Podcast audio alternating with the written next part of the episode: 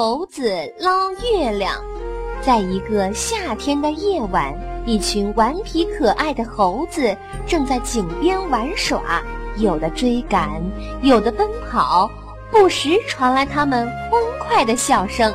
一只小猴子东瞅瞅，西望望，忽然看到了井里月亮的影子，它大呼小叫地冲猴子们喊道：“不好了，不好了！”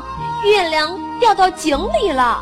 听了小猴子这声大叫，大猴子急忙跳到井边来看个究竟。老猴子跑了过来，后面跟着一群猴子，他们也都往井里一看，也叫起来：“月亮真的掉在井里头了，快把它捞出来！”猴子们都同意了。一个猴子先爬上大树。抓紧树枝，然后倒垂下来，抓住另一只猴子的两条腿，这样一只接一只，越来越长，很快就碰到了水里的月影。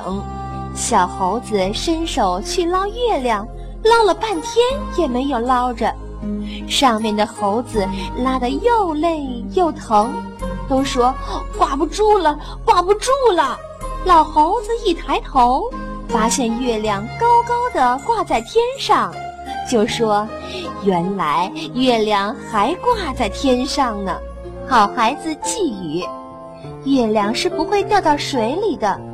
猴子们看到的只是月亮的倒影。